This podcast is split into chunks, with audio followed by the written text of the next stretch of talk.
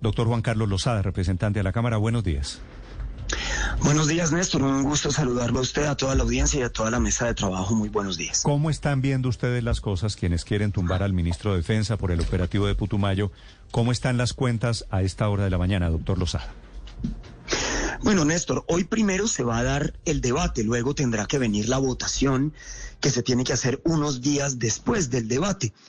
Eh, por supuesto que nosotros sabemos perfectamente que en la Cámara de Representantes el gobierno tiene unas mayorías aplastantes que ya ha utilizado y las ha demostrado fehacientemente en las otras cuatro eh, mociones de censura, porque usted sabe que no ha habido aquí ministro de la defensa que no haya tenido que enfrentar a la Cámara de Representantes.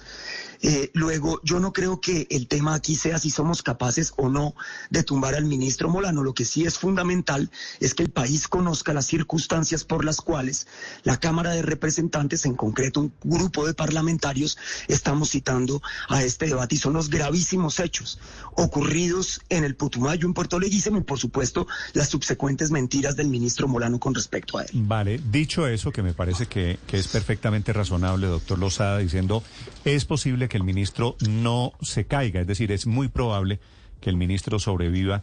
¿Qué pruebas tienen ustedes de que ese operativo en Putumayo fue contra civiles y no contra disidentes de las FARC, que es la teoría del ministro Molano?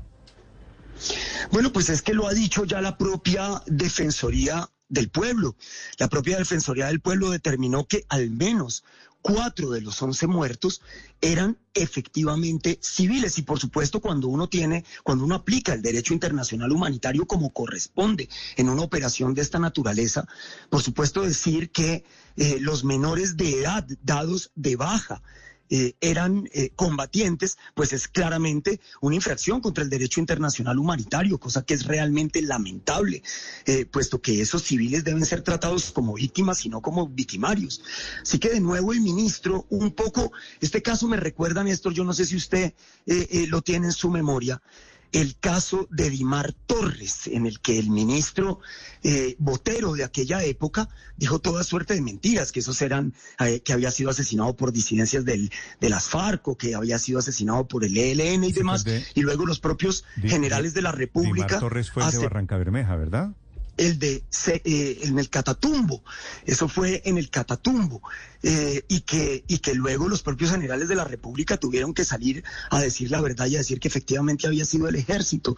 Yo creo que aquí las denuncias por parte de la comunidad son extremadamente graves y muy claras, y ya hay pronunciamientos de la institucionalidad de nuestro país que avalan parte de, esas, de esos pronunciamientos, en especial lo que ha dicho la Defensoría del Pueblo. Eh, y por lo tanto me parece que el ministro Molano sí le tiene que dar explicaciones al país y por supuesto que lo tiene que hacer a través de la Cámara de Representantes que somos quienes hemos sido elegidos justamente para efectuar esa representación. La defensa del ejército, representante Lozada, ha centrado su atención en decir que no fue un operativo improvisado, que estuvieron varios días en el terreno y que utilizaron francotiradores de alta precisión cuando no había civiles en el sitio, en la vereda Alto Remanso, cuando estaban en medio del final del bazar del que estamos hablando.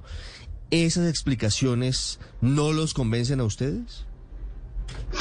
Por supuesto que no nos convencen de ninguna manera, porque recurrir a ese tipo de acciones debe ser siempre la última posibilidad. ¿Por qué no proceder si es que tenían eh, eh, las fuerzas disponibles y tenían además la inteligencia y creían que había ahí en ese bazar unas personas que había que capturar, haberlo hecho sin necesidad de matar menores de edad. Es que yo le recuerdo eh, que ahí hay un muchacho eh, de 16 años de nombre Brian Santiago, Pama, Piananda, y que por supuesto hay ahí además eh, eh, personas que son de eh, una enorme importancia para la comunidad. El gobernador, por ejemplo, Pablo Panduro Coquiche, que tenía apenas 48 años, y así sucesivamente. Luego, yo no creo que haya ninguna justificación en ese tipo de acciones militares, que además, por supuesto, lo que dice, el, lo que dice el, ejército contradice plenamente lo que dice toda una comunidad. el ejército. Entonces, ¿cuándo vamos a empezar a creerle a la gente? Claro, el ejército dice que tiene información de inteligencia doctor Lozada, y quiero preguntarle frente a esto, que indica que el gobernador y que las personas que murieron sí tenían vínculos con las disidencias. Claro, eh, el señor Panduro.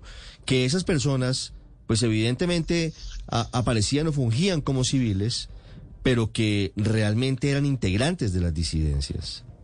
¿No les bueno, usted lo que tiene que hacer en ese caso entonces, usted lo que tiene que hacer entonces es capturar a ese señor y ponerlo a órdenes de un juez de control de garantías que determinará si esa información es suficiente para llevarlo eh, eh, a juicio y por supuesto eh, que la fiscalía en ese caso también tiene que hacer su trabajo. Pero usted lo que no puede es llegar a una población a disparar a diestra y siniestra, ¿cierto? En el que caen 11 personas y una comunidad se ve violentada de esa manera como lo han denunciado ellos mismos. Porque aquí lo que hay que decir es que es la palabra de los militares contra la palabra de toda una comunidad en el Putumayo. Mm hay posibilidades de que la verdad aquí esté en la mitad, es decir, que hubiera habido en ese bazar, en esa reunión, disidentes de las FARC eh, que eran el objetivo legítimo, pero producto del operativo, con un error de por medio gigante, cayeron también civiles y campesinos? Claro, claro que sí, Néstor, por supuesto que eso puede ser una posibilidad. Nadie lo niega. El problema es que nunca lo sabremos porque el ejército decidió entrar a disparar y no capturar a eh, los supuestos eh, criminales y llevarlos a órdenes de los jueces, sino que eh, decidió tomar el camino equivocado y el camino que no respeta la Constitución Nacional, que no respeta los derechos humanos, y por eso nos vemos nosotros como representantes de los ciudadanos en la obligación de llamar a cuentas al señor ministro de la Defensa. Sí, de todas maneras, representante Lozada, siempre la verdad es un punto medio entre dos versiones, pero quiero preguntarle por algo que me llama mucho la atención y es que usted ya es consciente que no van a ser capaces de tumbarlo, de tumbar al ministro de la Defensa, Diego Molano. ¿Es entonces todo este debate de moción de censura simplemente un espectáculo? Para nada, yo no creo que esa pueda ser, eh, es que ese pueda ser el calificativo de un proceso constitucional, de un proceso que además es una de las facultades primordiales de la Cámara de Representantes. Nosotros tenemos la facultad de llamar a cuentas a un ministro y además de proponer una sanción a ese ministro, sobre todo porque es que esto no, estos no son los primeros hechos de violaciones de derechos humanos cometidos por la fuerza pública durante eh, el ministerio del doctor Ahí están las gravísimas violaciones de derechos humanos denunciadas por cientos de ONGs durante el paro nacional. Ahí están cuántas denuncias de abuso político de abuso de las autoridades eh, por parte de cientos de ONGs alrededor del país como una forma sistemática de actuación de la fuerza pública durante el ministerio eh, del doctor Molano. Luego, yo no creo que esto sea simplemente eh, una forma a través de la cual hacer política, si es que eso es lo que sugiere la pregunta, sino que aquí es evidente que la gente tiene derecho a saber qué es lo que sucedió y que el ministro Molano de ninguna manera tiene que rendirle cuentas al país si no es justamente a través de un debate de moción de censura en la Cámara de Representantes. Por supuesto, él se va a excusar como se ha excusado en todas y por supuesto que posiblemente vamos a perder como hemos perdido en todas así eh, eh, yo no esté de acuerdo con su eh, precepto de que la verdad siempre está a medio camino de dos versiones. Fíjese usted que el ministro Botero había jurado que el asesinato de Dimar Torres había sido por parte de el ELN y que el, ejército nada tuvo que ver y salieron los generales de la República a confesar. Luego ahí no hubo medio camino. Ahí fue muy evidente las mentiras del ministro Botero y me parece que algo parecido sucede en este caso. Simplemente el ministro Molano no ha tenido, si se quiere, la gallardía de aceptar el error del ejército. En cualquier caso, más allá de si se cuentan o no se cuentan los votos suficientes para sacar adelante una moción de censura, entre otras cosas algo que es muy difícil en Colombia. ¿Hay algún elemento nuevo que se vaya a revelar hoy en el debate por parte de los citantes para intentar cambiar la opinión de los de los colegas congresistas o para que el país tenga elementos que permitan apoyar la tesis que ustedes tienen? Bueno, pues eh, realmente yo creo que va a haber varios de los citantes que van a eh, eh, que van a publicar también testimonios de las personas que tuvieron que presenciar lo que sucedió en Puerto Leguízamo y creo que eso va a dar mayores luces sobre este caso.